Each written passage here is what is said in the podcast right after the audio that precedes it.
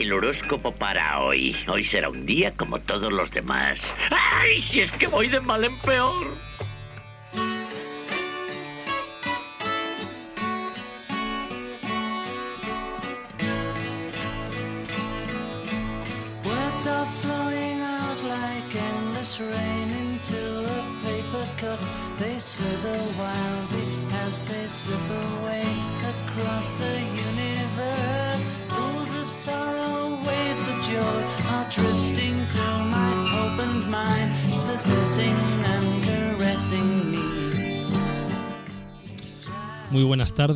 Queridos y queridas oyentes. Ya estamos una semana más aquí, dispuestos a surcar el cosmos de un extremo a otro en vuestra nave radiofónica favorita.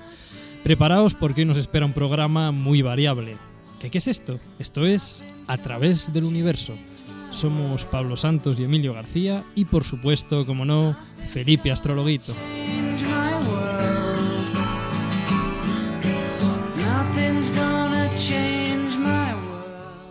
Bienvenidos a vuestra cita semanal con las estrellas.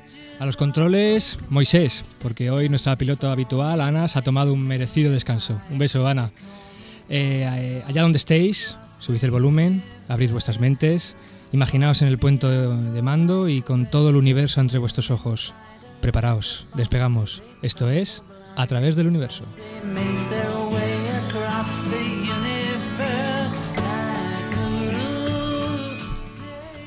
Yo creo que hoy Felipe Astrologuito, con esto de que está el director aquí, Uy, Dios mío. vamos, a tener, vamos a tenerle que, que- que- que atar corto. con Bueno, esto- madre mía. A con ver esto que tenemos aquí a Moisés, bien.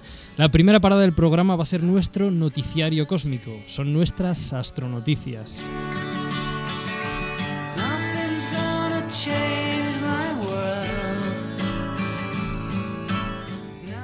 Después visitaremos unas estrellas con tendencias maníaco-depresivas y de paso aprenderemos cómo se estudian terremotos en las estrellas. Será nuestro astrotema de hoy.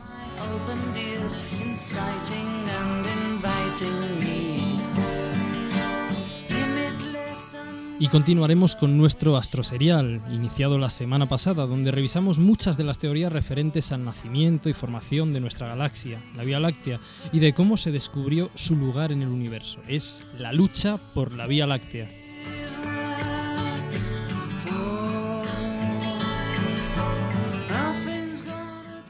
Bueno, pero antes de comenzar el programa, creo que nuestro querido e ínclito Felipe Astrologuito tiene que decir unas palabras, ¿no, Felipe? Sí, hola, o- hola, buenas tardes. Hola, buenas tardes. Si ustedes nos escucharon el programa anterior, sabrán que al final de este, pues tuvimos un pequeño percance por culpa precisamente de, de Felipe, que nos obligó a pasar parte de la semana arreglando los destrozos en el estudio, ¿no, Felipe? Bueno, fue, fue, fue, fue- yo quería, fue un accidente, yo quería pedir disculpas, quería pedir disculpas a nuestros oyentes, pero real- realmente fue un accidente. Yo, la, la- Un la- la- accidente, la ¿no? culpa, la culpa fue de la polilla, Claro, que con claro, la, la polilla, esa sí. tan grande, a, a- a mí me asustaba, a mí, a mí me Claro, dio miedo y me siguió, me, me ha- me ha seguido desde, desde el Parque de la Ciencia. Ya, y, ya, sí, sí, sí. Y, y bueno, y, y además es que tenía algo más que decir. ¿Qué quieres decir, Felipe? Bueno, que, que quiero mi sección. Vaya, por Dios, con la Y además, aprovechando que está aquí el director, quiero mi sección. ya quiero estamos- mi sección. Yo, yo voy a hacer presión en este programa porque, porque realmente es mi oportunidad. O sea, no puede ser que el astromático tenga una sección y yo no tenga Felipe, mi sección. Felipe, precisamente porque está el señor director, por favor, vamos a ver si nos comportamos hoy.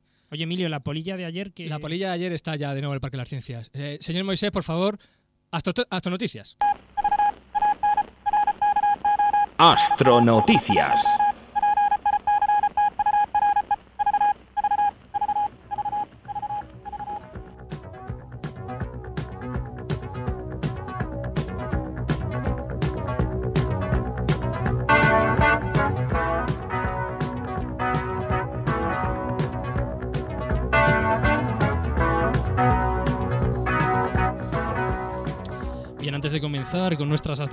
Como siempre, recordar que tenemos un concurso abierto, un concurso con, con la música precisamente que está sonando de fondo y que es la banda sonora de nuestras astronoticias. Si sabéis el nombre de la canción y el grupo que la interpreta, no tenéis más que enviarnos un correo a la dirección universo.iaa.es y recibiréis un Un regalo, un regalo fantástico astronómico. regalo astronómico.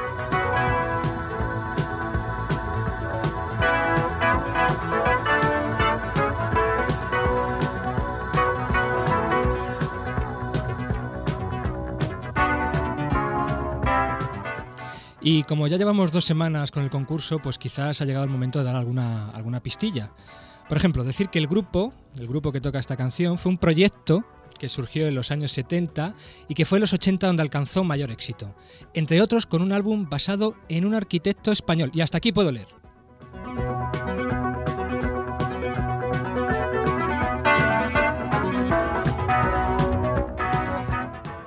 Bien, pues dicho lo del concurso, comenzamos ya con nuestra primera astronoticia. Detectada agua líquida en una luna de Saturno. La sonda espacial Cassini de la NASA ha descubierto lo que parece ser agua en grandes cantidades en la luna Enceladus, o bueno, si lo decimos en, en español, Encelado de Saturno, según ha revelado el laboratorio de propulsión a chorro de la NASA. Imágenes captadas por las cámaras de la sonda Cassini revelan que se trata de columnas de hielo disparadas a grandes alturas desde la superficie del satélite. Del satélite, recordemos, Encelado de Saturno. Por primera vez se tienen pruebas de agua líquida en un cuerpo pequeño y helado. Si esto es realmente cierto, es decir, si se confirma esta noticia, se habrá ampliado de manera considerable la diversidad de los ambientes del sistema solar en los que pueden existir las condiciones para el desarrollo de organismos vivientes. Los científicos señalan que están convencidos de que se trata de chorros, que surgen desde las entrañas de la luna de Saturno como géiseres similares a los existentes en la Tierra. Encelado se suma a los otros cuerpos del sistema solar donde sabemos que existe actividad volcánica. Antes sabíamos que al menos en tres lugares del sistema solar existía actividad volcánica. Uno de ellos era Io, una luna de Júpiter, posiblemente también en Tritón, una luna, un satélite de Neptuno y, como no, por supuesto, en la Tierra, en nuestro planeta. Eh, la nave Cassini ha cambiado todo esto y ha convertido a Encelado en el último miembro de este exclusivo club y uno de los lugares más atractivos del sistema solar. En los otros satélites, los océanos de agua están cubiertos por una espesa capa de hielo. Lo diferente, en el caso de este satélite de Encelado, es que los depósitos de agua están a pocos metros de la superficie.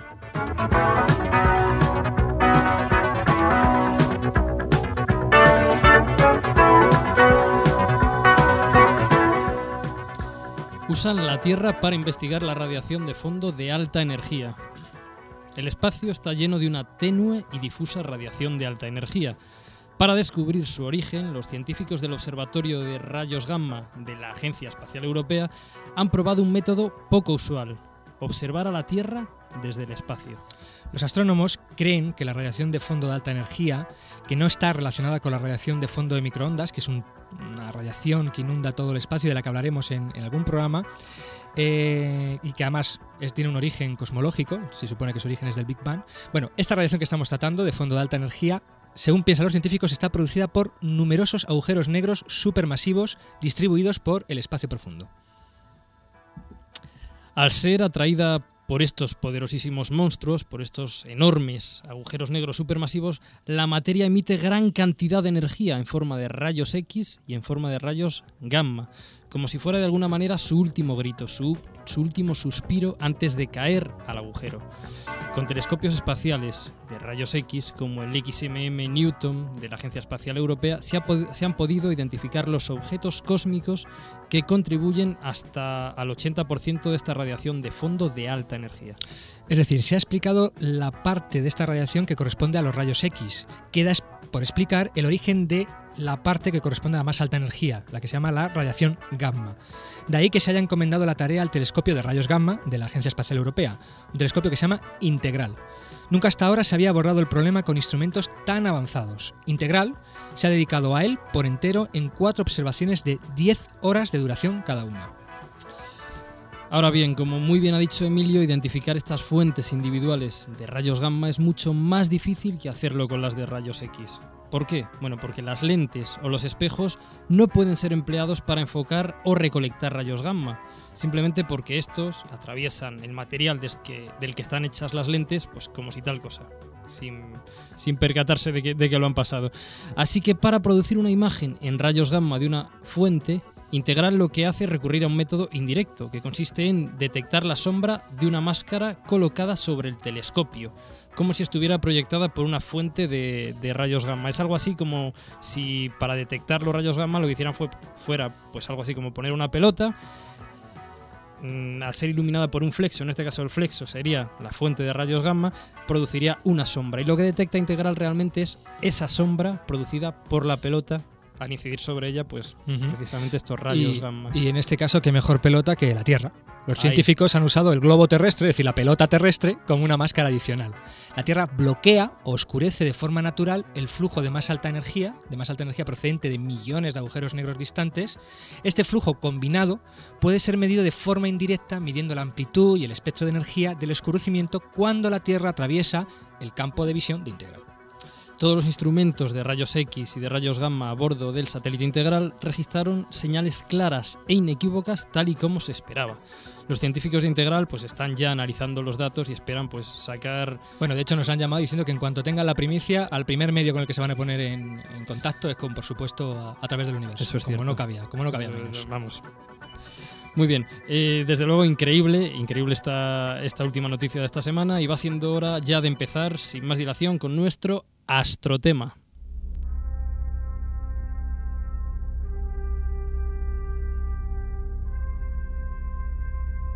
Astrotema.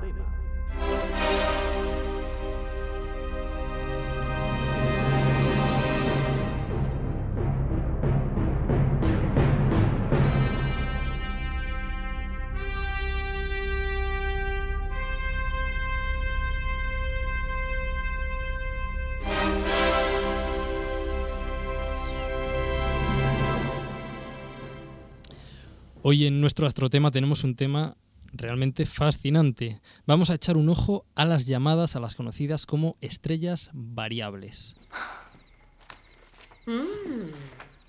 Cambios de humor cada vez más radicales. Bueno, no, no, no. Con estrellas variables no nos referimos a que sean estrellas de estas que un día te echan una sonrisita y al día siguiente te echan los perros. No, no, no, no. Aunque la verdad es que estas estrellas tienen algo de maníaco-depresivas, ¿no, Pablo? Pues sí, pues sí, porque las estrellas variables o estrellas pulsantes son estrellas cuya luminosidad varía en el tiempo. Es decir, si nos sentáramos tranquilamente en nuestra terraza y estuviéramos todas las noches observando alguna de estas estrellas, las veríamos a veces con un tímido brillo.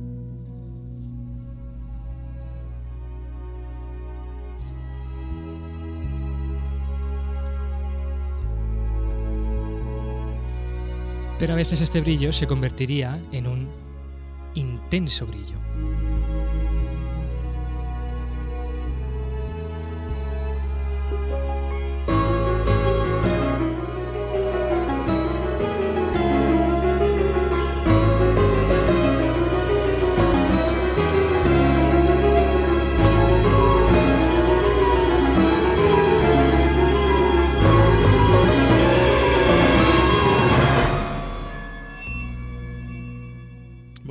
Bonita esta música simulando una estrella variable, Emilio. ¿Se ha, se ha notado?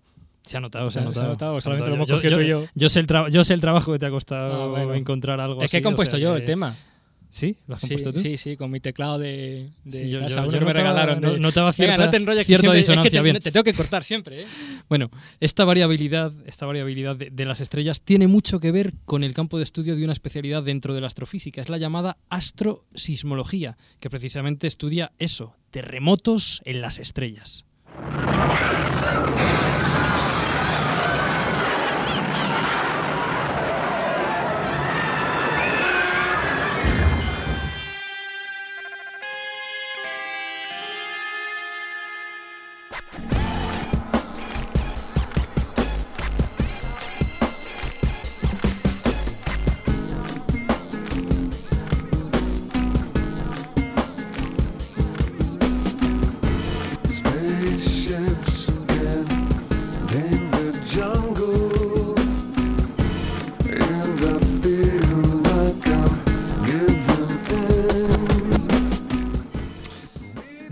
Pues esta tarde, esta tarde contamos con Juan Carlos Suárez, tenemos aquí a Juan Carlos Suárez para hablarnos precisamente de eso, de estrellas variables, de terremotos estelares o de lo que se llama también astrosismología. Muy buenas tardes, Juan Carlos. Buenas tardes, Pablo. hola, Buenas tardes. Emilio. ¿Qué tal?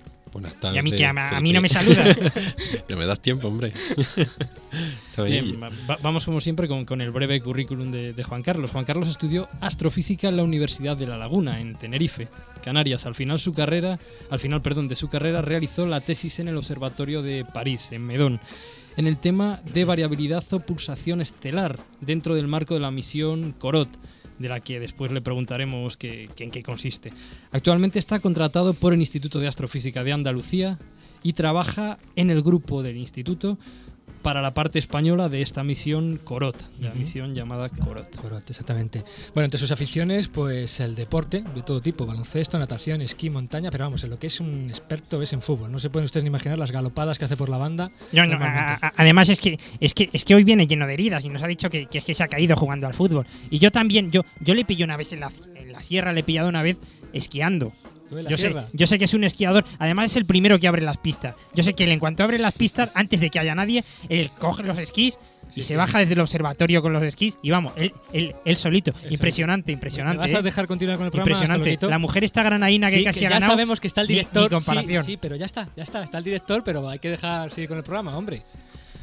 El deporte, la lectura, le encanta leer, la música, además eh, toca la guitarra clásica de manera autodidacta, el ajedrez, viajar y esto no sé si es verdad, la- las finanzas, la bolsa. ¿Te, Sí, gu- sí. te gusta invertir en bolsa? Me encanta. Vale. Sobre todo cuando va bien. Cuando va bien. ¿no? Vale, vale.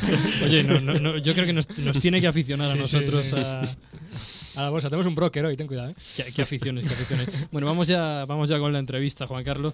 Eh, respecto a las estrellas variables, bueno, lo primero que le viene a uno a la cabeza es preguntarte por qué varían su brillo aparente en el cielo y bueno, cuántas veces más o menos, yo sé que habrá miles, millones diferentes de, estrellas variables, pero cuántas veces más o menos en porcentaje puede aumentar o disminuir este, este brillo. Primero eso, por qué varían y después pues cuánto, cuánto aumentan o disminuyen.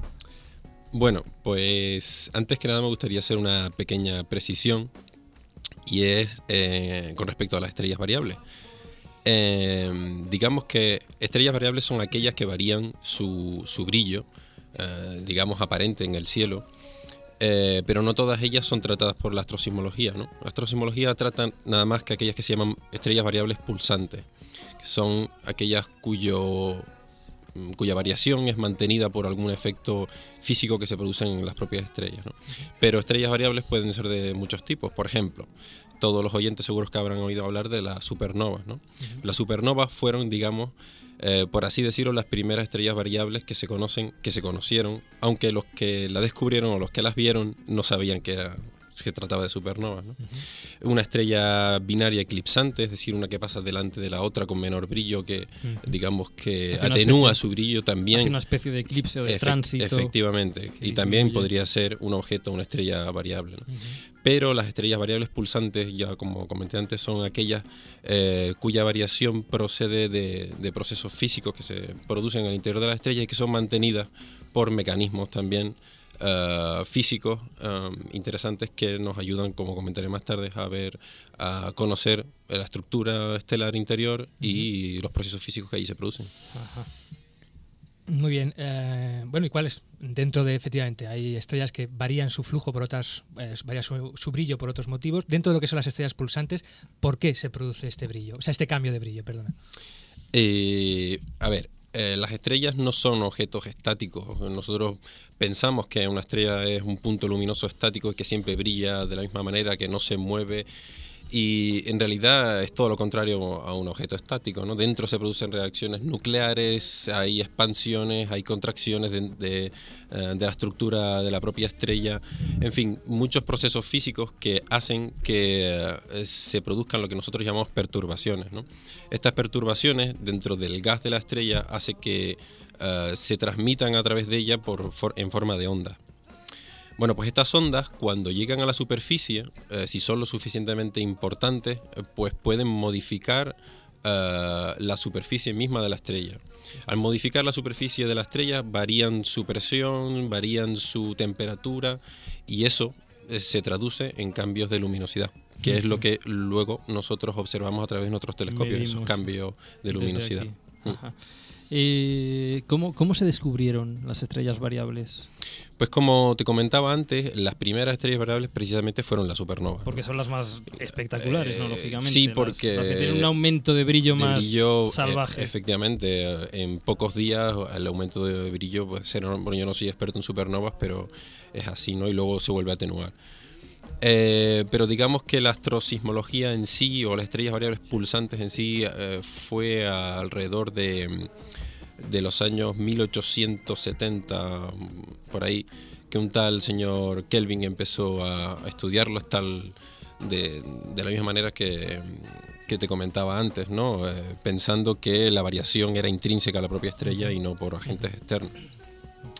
Y, eh, pero digamos que la, una- la teoría eh, más completa eh, empezó de, de oscilaciones estelares fue a partir de los años 40, 1940, 1960, por ahí es cuando se desarrolló así la, la parte básica de la astrosismología y a conocer mejor las estrellas pulsantes.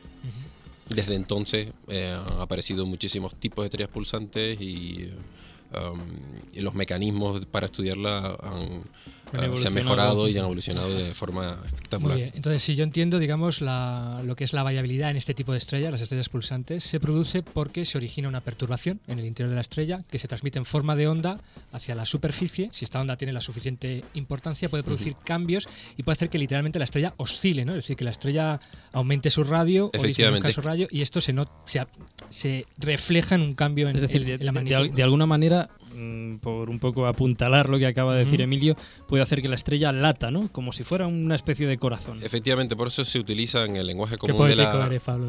Es que lo, lo- lo llevo en la sangre. En lo En llevo el lenguaje sangre. común de la astrosismología, por eso utilizamos eh, oscilaciones y por eso utilizamos la palabra pulsante. ¿no? Eh, lo que se me olvidó comentar cuando estaba describiendo este tipo de estrellas es que esas oscilaciones se, se producen de forma periódica. Es decir, que las perturbaciones que se generan dentro de la estrella ah, luego se ven, se traducen en cambios en la superficie, de, pero de una forma periódica, constante y siempre casi, podemos decir, los mismos lugares, ¿no? Para un momento dado de la evolución de la estrella.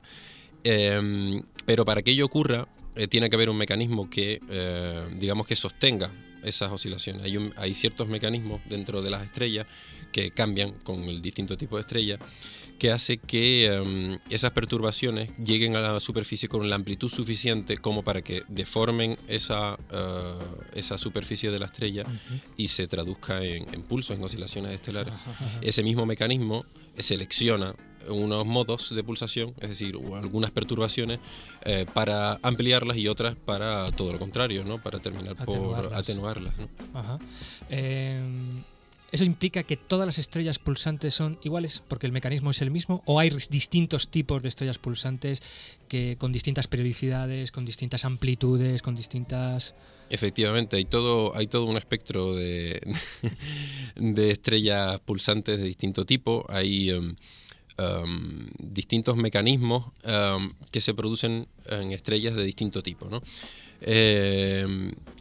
Voy a poner, por ejemplo, eh, el Sol como, como un ejemplo. El Sol es una estrella pulsante, eh, pero tiene un mecanismo de pulsación que es distinto, es distinto al de otro tipo de estrellas, ¿no? En el caso del Sol, eh, el mecanismo que sostiene la pulsación está asociado a la convección. En otro tipo de estrellas, como eh, las estrellas delta Scuti, que son las que yo estudio, entre otras, ¿no? el mecanismo de pulsación eh, está asociado a zonas de ionización del helio eh, en la estrella. Y esa zona de ionización del helio se encuentra en las capas externas de la estrella. Em, digamos que lo que ocurre es que eh, en, esas zonas de ionización hay un, hay un proceso eh, termodinámico que hace que se produzca una- un aumento o una disminución de la energía para una onda determinada. ¿no? Y esa onda pues termina por aumentar su amplitud y su energía y llegar a la superficie y otras pues terminan atenuándose. Eh, las estrellas que son variables lo son toda su vida, es decir, me explico mejor. ¿Hay alguna fase en la vida de las estrellas que, que es más propensa a que éstas se conviertan en estrellas que varíen, que varíen, que pulsen? Mm, esa es una, una buena pregunta, porque em, las estrellas variables en realidad eh, el estado de variabilidad de la estrella se corresponde con un estado evolutivo. Yo me podría mojar y decir que casi todas las estrellas, o por no decir todas, en algún momento de su vida son variables. Eh, y además puede ocurrir que mm, los mecanismos que producen la, varia- la variabilidad en la estrella eh, dependan de la edad de la misma, eh, tanto de la edad como de la masa. Casi seguro que los oyentes habrán oído decir alguna vez que dependiendo de la masa de la estrella pues evoluciona más o menos rápido. Yo no sé si algún oyente habrá venido aquí a decir eso. Bueno, pues... eh, sí, sí, ha- se han venido, ¿no? Sí, sí hemos comentado eso en más de una ocasión. Sí, sí, sí. Lo que ocurre, lo que sí puede ocurrir es que haya más, mayor o menor probabilidad de ver una estrella pulsando dependiendo de la masa que tenga, ¿no? Ajá. Pues si evolucionan más rápido o más o, o menos rápido. O, y lo que te comentaba antes, puede ser que pulse de distinta manera en distintos estadios evolutivos de la, de la propia estrella. Yo, yo, yo, yo, yo tengo una pregunta. ¿Y una, y una estrella, una estrella que es normal y corriente, puede, puede llegar a ser variable? ¿Se puede convertir así en variable? Pues sí, precisamente. Porque un buen día le apetece. pues sí, lo que pasa es que se- de un buen día al otro pueden pasar miles de miles de millones de años, ¿no? Dependiendo de- del tipo de estrella otra- que sea. y- otro comentario que como ya tengo internet y, y lo consulto, pues yo, yo he visto eh, en el Sol, el, el movimiento ese del Sol, mm, la astrosismología, el estudio del Sol se llama heliosismología, ¿verdad? Algo así, he escuchado. Pues sí, eh, digamos que todo parte de la misma de la misma raíz, ¿no? La sismología estelar, los mecanismos y eh, las técnicas de estudio son las mismas, lo que pasa es que en un caso está aplicado al Sol y por eso se llama heliosismología y en otro caso pues a otras estrellas que no son el Sol y le llamamos a- astrosismología. A esta sismología, ¿no? Mm. Eh, ¿Cómo se estudia la variabilidad en una estrella pulsante? Es decir, ¿cómo se observa? ¿Cómo se sacan las conclusiones? ¿Cómo, cómo son los observatorios? También Mm. eh, hemos comentado antes al principio de tu presentación lo de la misión Corot, que creo que es una Ujú. misión especi- específicamente diseñada para estudiar este tipo de objetos. ¿Nos puedes comentar algo de todo esto? Sí. Bueno, pues como, como comentaba antes, eh, la- las oscilaciones estelares que en realidad tienen un origen de, ah, digamos que son ondas que se propagan al- al- a, a través de la estrella, esas ondas eh, lo que producen es una variación de, en la superficie de la estrella que se traduce en cambios de luminosidad. Esos cambios de luminosidad, al ser periódicos, como comentaba antes, eh, se, pueden, se puede medir esa periodicidad y, y obtener de ahí eh, los distintos modos de pulsación de la estrella. ¿no? Y Gracias al estudio de esos distintos modos de pulsación de la estrella, se puede inferir ah, una gran cantidad de, de- de cosas, una gran cantidad de información sobre la estrella, como es eh, cuál es su estructura interna, eh, cómo está dividida, eh, qué procesos físicos um, están ocurriendo en ese momento en la estrella, eh, relacionados con la convección o con las reacciones nucleares, con el tamaño de su núcleo, efectiva- eh, todo ese tipo de cosas. Entonces, para ello lo que utilizamos es, básicamente, se utilizan dos eh, técnicas eh, fundamentales. ¿no? Una de ellas es la fotometría y otra de ellas es la espectroscopía. En caso de la fotometría, pues eh, lo que medimos, como comentaba antes, es las variaciones de, de esa luminosidad, eh, estudiando una estrella que varíe con respecto a una estrella que no varíe. Eh, y en el caso de la espectroscopía, pues es relativamente parecido. Lo único es que nos centramos en líneas eh, espectroscópicas que se puedan medir en esa estrella. O sea, Y- para entendernos, en líneas espectroscópicas sería en, en bandas estrechitas de, de, de- de salud. O para, entender, para entendernos más, más fácilmente. A ver, la luz que nos llega de las estrellas de alguna manera es como una enorme enciclopedia. Lo que hacemos al hacer espectroscopía es coger fascículos de esa enciclopedia. Es decir, no cogemos toda la enciclopedia, sino que cogemos la información que viene en un pequeño fascículo de esa gran enciclopedia que es toda la luz. Nos centramos en el capítulo X, en la letra A, en la letra Efectivamente. Eres el garcilaso de la astronomía, Bueno. ¿verdad? Y si asociamos ahora ¿eh? Esos capítulos con elementos químicos, pues mejor que mejor. Digamos que em, cuando hablo de línea me refiero a esa traza, eh, por así decirlo, que nos indica que hay un elemento químico. Exacto, lo que hacemos eh, es observar los elementos químicos que hay en, que que hay en efectivamente. esa estrella, ¿no? Bueno, pues no nos interesa tanto el elemento químico que hay ahí, sino cómo varía esa forma del elemento químico en, en- en la estrella, ¿no? Y esas variaciones, entre otras, eh, mm, son debidas a, lo- a los pulsos estelares, ¿no? A las oscilaciones estelares. Y también se puede eh, obtener información de ahí. Ajá. Yo, yo, ah, bueno, No, quería comentarte sobre la misión Corot, que habíamos Ah, comentado que... Eh, la misión Corot es una misión espacial franco-europea con, parti- con participación española bastante importante. Eh, como me presentaron antes, digamos que yo trabajo para la participación española en el, en el proyecto, eh, liderada por Rafael Garrido aquí en el Instituto de Astrofísica. Que estuvo, Estuvo- estuvo estuvo en en este uno de los programa. primeros uno de los programas. primeros, sí. Efectivamente. Y además, si no lo digo, me mata. porque- no, es broma. Em, ¡El jefe! Bien, eh, ¿qué, qué ha ocurrido? Pues que toda esta información que nosotros obtenemos eh, a través de los- nuestros telescopios aquí en la Tierra, pues es eh, ha llegado un momento que es insuficiente la precisión que, que tenemos en el tanto en el número de modos como en la precisión de obtener esos modos de, os- de- de oscilación en, en los pulsos ¿no? de, las estrellas y necesitamos irnos al espacio. Y pues precisamente... eh, ¿Pero pues, por qué? ¿Por qué hay que irse al espacio? pues tenemos que irnos al espacio porque, entre otras cosas, tenemos la atmósfera que distorsiona parte, eh, parte de la señal que nos llega de las estrellas, y con lo cual, digamos, por- mm, que es eh, ruido. mm, Para nosotros sería ruido cuando intentamos oír una conversación en una discoteca, pues no discernimos bien lo que nos dicen porque es ruido, ¿no? Pues es lo mismo, la atmósfera eh, eh, sería esta, este ruido de la gente en la discoteca. Eh, O sea, la atmósfera es a la luz, lo que el ruido Efectivamente, es al Eso- sonido. Ese, es uno de los aspectos, pero hay otro aspecto muy importante que es el corte entre el día y la noche. Nuestras técnicas para, para discernir toda la información, para obtener los distintos modos de pulsación de las estrellas, pues tienen mucho que ver. eh, el análisis es muy dependiente de los cortes que haya en la observación. Necesitamos observaciones muy continuas para que Precisa. tengamos una mayor precisión. Y obviamente en la Tierra pues tenemos el corte el te- entre la mañana y la noche, entre, ¿no? Eh, eh, con lo cual em, ahí tenemos una, im- una imprecisión que nos impide llegar más, más allá de donde queremos llegar. Y esa, y, eh, y esa imprecisión no la tenemos en misiones espaciales. En concreto, en Corot podremos observar uno- un objeto durante casi seis meses de forma continua. Y con seis meses de forma continua podremos llegar a precisiones y a número de, de modos suficientes para eh, continuar y evolucionar en nuestras técnicas astrosismológicas y en, y en ahondar más en nuestro conocimiento de las estrellas. Bueno, en todo momento estamos hablando de astrosismología, heliosismología, ondas que se transmiten en el interior de las estrellas. Eh, ¿Esto es análogo a la sismología terrestre? Es decir, ¿se, se aplican las mismas cosas? ¿Estamos realmente estudiando, la astrosismología estudia terremotos en las estrellas o es diferente?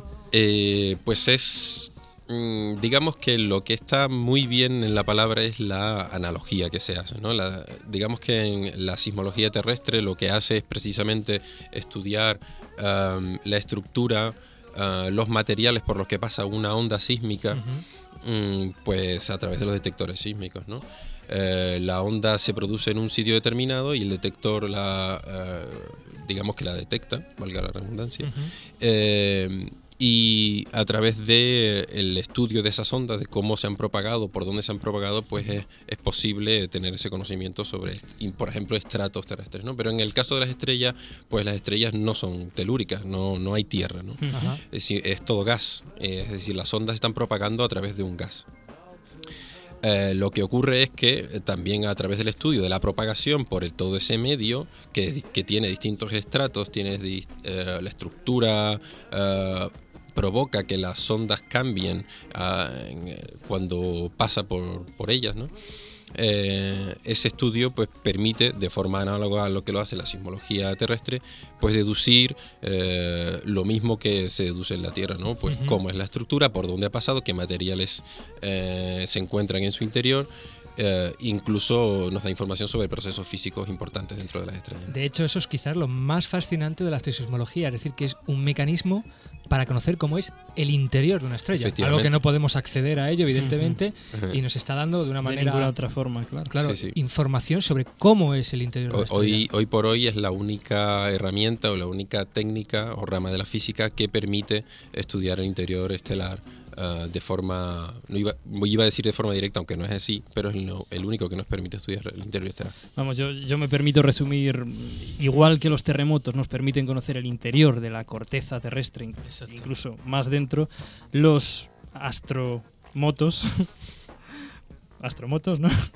la astrosismología nos permite nos permite nos permite conocer el interior de las estrellas.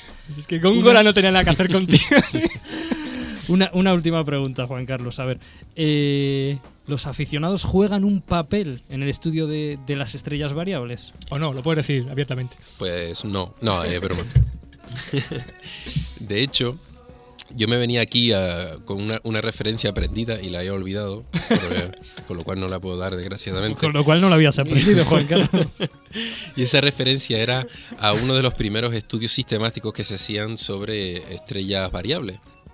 Y este señor, al cual yo debería referenciar, pero no me acuerdo, pues lo que hizo fue eh, concentrar a un número importante de astrónomos aficionados a que apuntaran sus telescopios eh, para observar estrellas variables.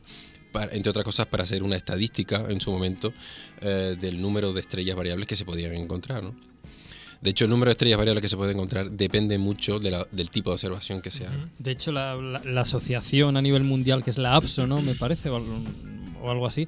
Yo sé que hay, bueno, yo tengo bastantes conocidos, amigos que son astrónomos aficionados que, que mandan sus observaciones a, a esta asociación, a esta sociedad, y, y- y son utilizadas, ¿no? Para, Sí. Sobre todo las, las variables de más largo periodo, ¿no? Las que más, como está tan caro, digamos, el tiempo de observación. Claro, las que exigen mayor Claro. que tiempo. exigen mayor tiempo observándolas, ahí los aficionados quizás tienen un. un papel Efectivamente, efectivamente, porque es muy, como dices, es muy caro el Muy tiempo de caro el tiempo de observación en, en los Bueno, telescopios. muchísimas gracias, Juan Bueno, si sí, me sí, de- por supuesto. un pequeño me acabo de acordar de de la esa referencia. referencia.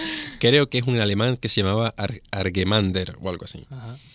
Argemander. Lo llamaremos Sí. para- para Sí, sí, no, pues Ya creo que, creo ya, que ya- ya no, ya- no no te va a contestar. No, me suena un tal Argelander, no sé O si Argelander, mismo, bueno. Que puso, yo creo que es Argelander porque es un método que se utiliza también para medir Ah. brillo de cometas. Argelander puede ser. Pues mira, método de Argelander. lo- No, pues es un método sí. conocido Yo entre, creo que era el, hermano gemelo que se Efe- dedica a. Efectivamente. Una cosa, yo, yo, yo, yo tengo una canción. Tú tienes una canción. Yo tengo una canción que viene como, como anillo al dedo a- para esta sección. Es una canción que además el que la canta se llama como tú, se llama Emilio. Emilio, bueno, Sí, caiga ahora. sí. ¿Pero por qué? ¿Por qué viene al pelo? Por- por- porque sí, porque, porque habla de, de- de- de cosas, de un, bolitas que se hacen más grandes y, y- y más Bolita. pequeñas. De una bolita. una bolita que no entiendo nada.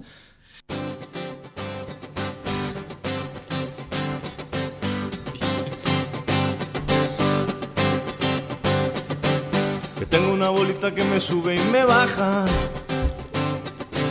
Yo tengo una bolita que me sube y me baja. Bueno, Moisés, Mo- Moisés, Moisés, favor, muchas quítala, gracias. quítala. Era, era- era Emilio Aragón con una bolita que, que le sube y le baja. Mira, te valoro la intención, pero vamos. Una bolita que me sube y que me baja, la verdad es que yo creo que no Pues veo como- la analogía co- con, como las las- estrellas pulsantes, ¿eh? Como las estrellas. como las estrellas. Anda, da las gracias al invitado por haber estado aquí. Bueno, mu- mu- muchas gracias, Juan Carlos. Esperamos volverte a ver por aquí. De nada, Igualmente, encantado de y, y de verdad que ha sido un, un placer tenerte aquí. Igualmente. Y ahora sí, vamos con una canción como Dios manda, que es la que nos ha solicitado nuestro invitado. Eh, Phil Collins, In the Air.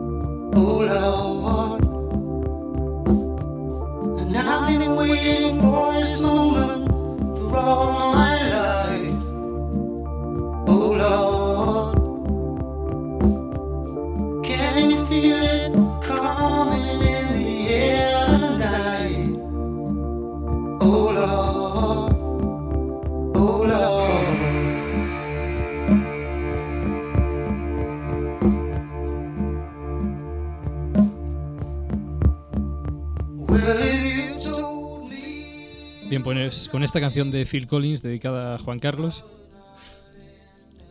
que hemos tenido que, que bajar porque es que el tiempo apremia, Juan Carlos. Pasamos, pasamos a la sección de Astrovida. Ahí está. Astrovida.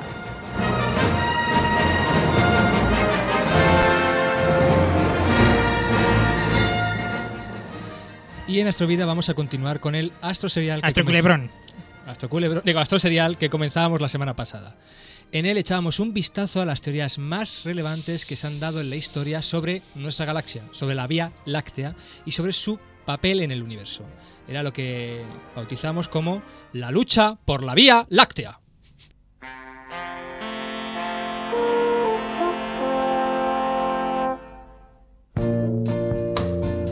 Y en el capítulo anterior, en una esquina del ring, el defensor de los universos Isla, Immanuel Kant.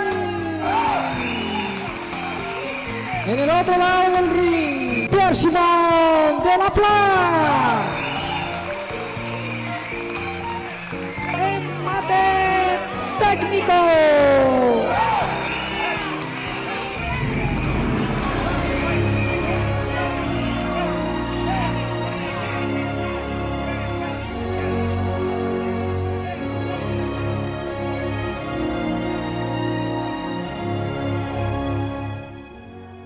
En el capítulo anterior habíamos dejado una duda abierta. ¿Pertenecían las nebulosas que se observaban en la Vía Láctea a nuestra propia galaxia?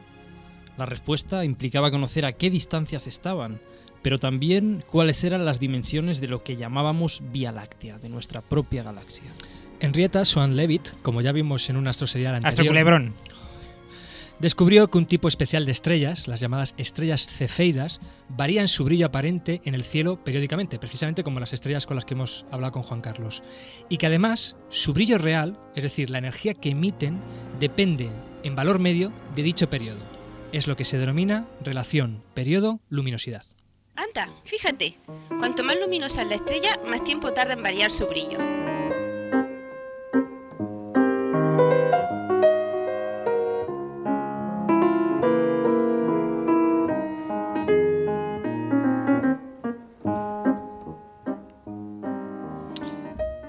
Así pues, si medimos durante el tiempo suficiente cómo varía el brillo de una estrella cefeida, podemos determinar su periodo y de ahí podemos sacar su brillo real, es decir, su luminosidad. Si conocemos el brillo real que tiene una estrella y por otro lado medimos su brillo aparente en el cielo, podremos determinar lo lejos que esa estrella se halla de nosotros, es decir, la distancia a la que se encuentra. La utilidad de la relación es simple de entender. Una fuente de luz, ya sea una bombilla o una cefeida, aparece más débil cuanto más lejos está. El brillo aparente disminuye de forma proporcional al cuadrado de la distancia. Si sabemos cuál es su brillo real, el de la fuente, es decir, su luminosidad, podremos compararlo con el brillo aparente y así determinamos la distancia a la que se encuentra.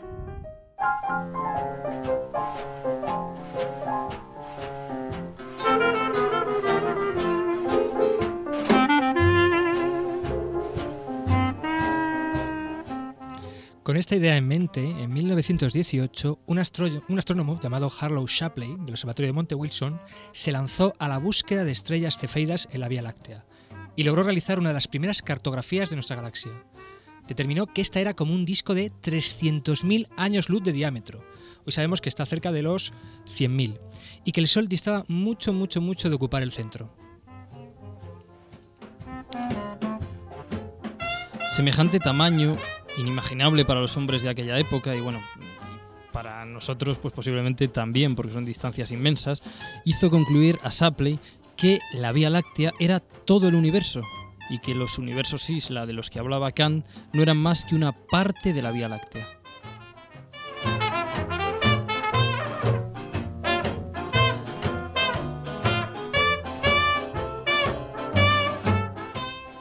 Pero otro astrónomo, Herbert Curtis, del Observatorio de Lick, defendía que mantener esa postura exigía, cuanto menos, conocer la distancia a la que se encontraban las nebulosas, lo que aún no se había podido determinar con exactitud. La situación de confrontación llegó a ser tal que el 26 de abril de 1926, en el Instituto Smithsoniano de Harvard, Harlow Shapley y Herbert Curtis se enfrentaron en un intenso debate sobre la estructura del universo y el lugar que ocupaba nuestra Vía Láctea en él. Fue un debate histórico. Continuaba la lucha por la Vía Láctea.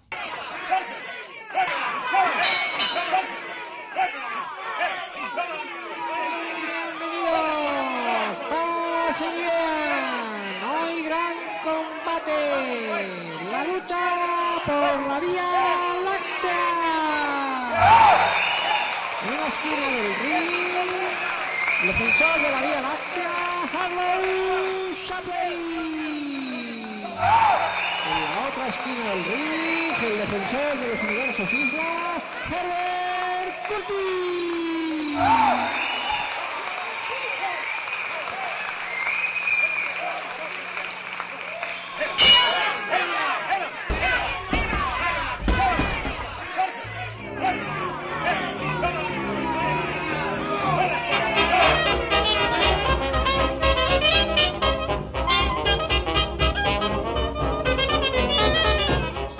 Uno y otro argumentaban sus ideas sobre las dimensiones y forma de la Vía Láctea, sobre la naturaleza de las nebulosas espirales y sobre todo si éstas pertenecían o no a nuestra galaxia, o eran entes enormemente alejados. El debate en muchos momentos alcanzó ribentes puramente filosóficos.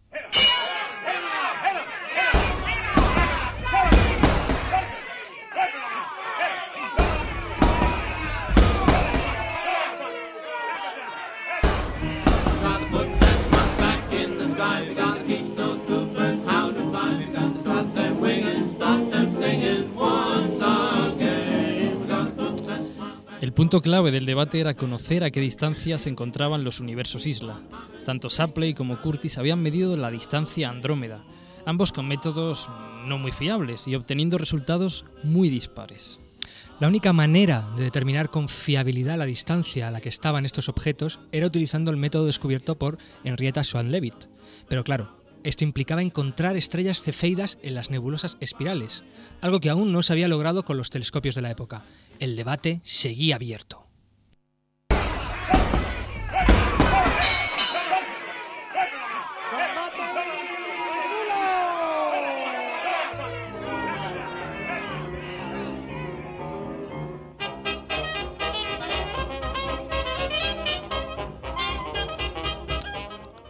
Y aquí entra en juego un personaje fundamental en la historia de la astronomía, un joven y polifacético astrónomo del observatorio de Monte Wilson llamado Edwin Hubble.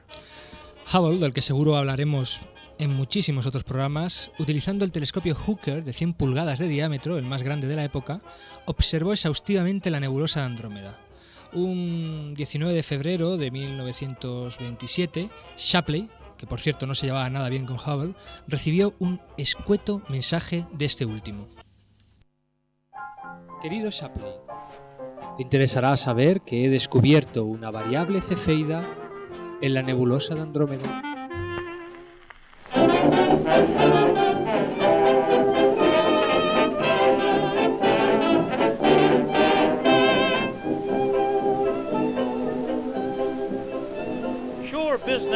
Is punk and Wall Street is sunk. We're all of us broke and ready to croak. We've nothing to dunk, can't even get drunk, and all the while they tell us to smile.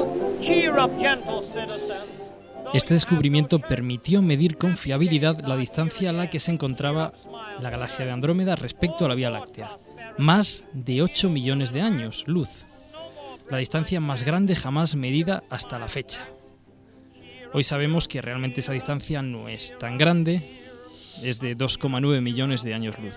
Era evidente, por lo tanto, que Andrómeda se encontraba fuera de nuestra propia galaxia y muy lejos de esta. Curtis tenía razón.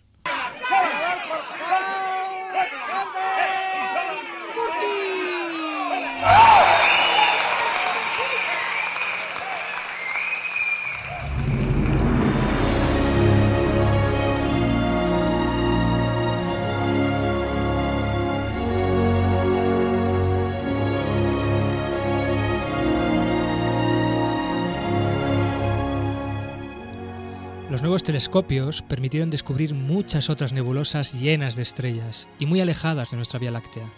Eran otras galaxias y el universo estaba llenas de ellas. El proceso de destronar al ser humano del centro del universo por fin terminaba. 400 siglos después de que un astrónomo polaco, Nicolás Bueno, Copérnico, astrónomo y fraile.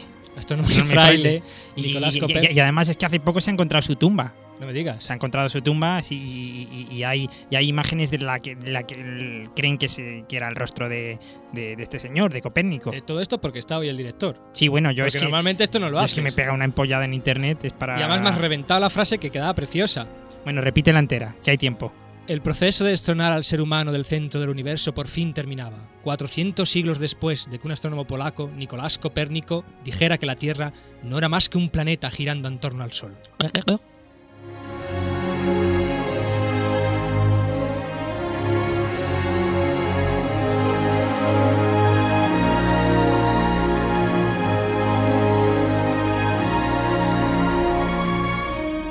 Bien, pues así termina nuestro astroserial La lucha por la Vía Láctea.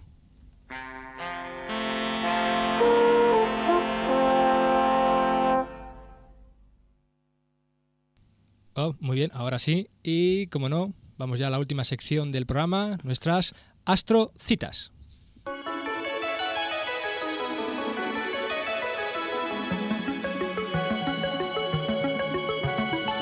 Astrocitas.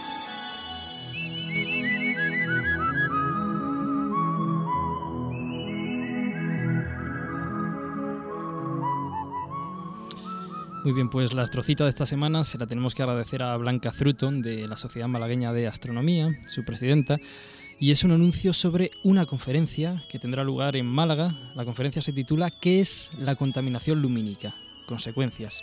Y será impartida por Rafael Guzmán Sepúlveda, que es profesor titular del área de proyectos de la Universidad de Málaga y delegado para Andalucía del Comité de Iluminación Español.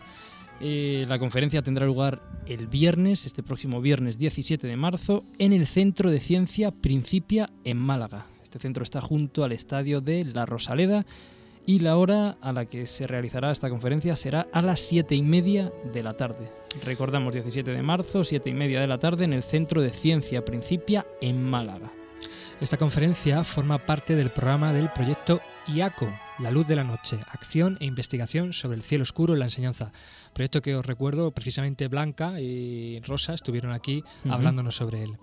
Las charlas de formación para profesores de secundaria, de las que se compone este proyecto IACO, eh, comenzaron ayer en Málaga y hoy, de 5 y media a 8 y media de la tarde, tendrá lugar otra en Marbella, mañana otra en Ronda y el próximo martes 21 de marzo en Antequera, todas ellas con el mismo horario, de 5 y media a 8 y media. Para más información sobre estas charlas, sobre el proyecto IACO en general y sobre todas las acciones que hace la Sociedad Malagueña de Astronomía, su página web www.astromálaga.es. Bien, nos falta saludar, por supuesto, en este programa pues queremos, queremos saludar a Luisa Lara. Sí, hoy especialmente a Luisa Lara y a Lucas Lara. Y a Lucas vamos de Lara Lara. Y a, y a Lucas Lara, que bueno, que esperamos contar con él en algún futuro programa, ya que hoy Muy no- pronto, seguro que sí. no ha podido estar entre nosotros.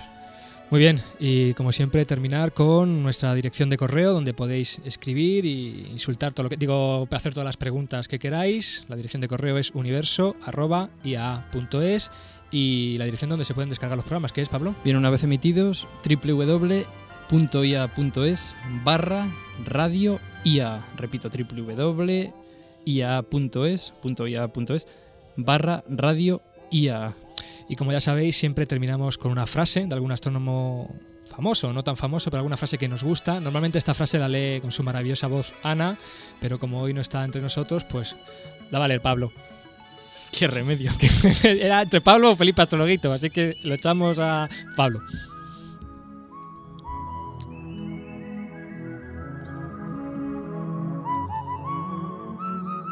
Soy un pasajero de la nave espacial llamada Tierra.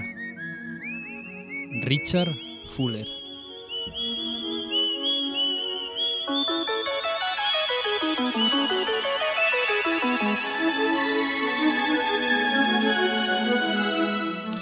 Muy bien, os esperamos el martes que viene con más noticias, con más astrotemas, con más astrovida. Un besazo a todo el mundo. Mm, De nuevo las gracias a Juan Carlos por haber estado aquí con, con nosotros y ya está. Y Moisés, hoy te toca a ti aterrizar la nave de a Sí. través del universo, o sea que suavecito. Suavecito y, y bien, ¿eh? Venga, un besazo para todo el mundo. Hijos, os habéis esforzado. ¿Y para qué? Para hacer el ridículo. La moraleja es, no os esforcéis.